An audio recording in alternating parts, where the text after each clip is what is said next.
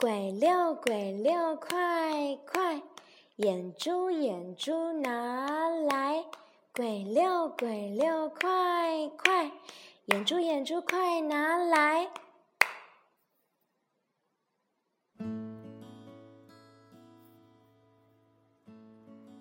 大米、小米和胖奇，我是小姨，来听睡前故事喽。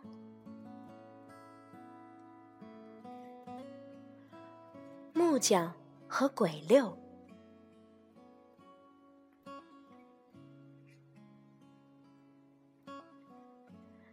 从前，在一个地方，有一条水流湍急的大河。人们在河上架过几次桥，可是，都因为水流的太急，桥一架起来就被冲垮了。村里的人很发愁，于是村民们就聚到一起商量。他们商量来商量去，最后决定请这一带最有名的木匠来架桥。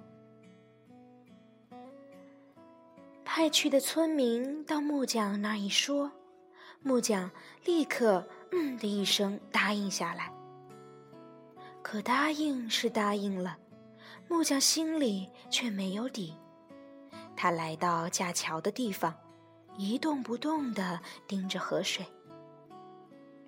忽然，河里咕嘟咕嘟地冒起水泡，从水泡里哗啦一下窜出来一个大鬼。喂，木匠，你在想什么呢？木匠回答说。啊！村里人让我在这架桥，我打算架一座结实的桥。呃，正想主意呢。鬼听了，不怀好意的咧嘴一笑，说道：“不管你手艺多高明，在这儿都架不起桥来。不过，如果你肯把眼珠给我的话，我可以替你架桥。”木匠支支吾吾地说：“呃，呃，怎怎么都行啊。”那一天，木匠就和鬼分开回家去了。第二天，木匠到河边一看，哎呀呀，桥竟然架好一半了。又过了一天，木匠到河边一看。天哪，桥已经完全架好了。正当木匠目瞪口呆的盯着桥看的时候，大鬼哗啦一下冒出水面，喊道：“喂，把眼珠拿来！”木匠吓得魂儿都没了，战战兢兢地说：“慢着，慢着。”鬼说：“那可不行。”木匠说：“求求你。”高抬贵手，说着，他拔腿就逃。跪在木匠身后大声吼着：“好，如果你能猜着我的名字，我就饶了你。”木匠拼命的跑啊跑啊，没头没脑的向山里逃去。他在山谷里东转西转，忽然。隐隐约约的听见远处传来童谣声：“鬼六鬼六，快快，眼珠眼珠拿来！鬼六鬼六，快快，眼珠眼珠拿来！”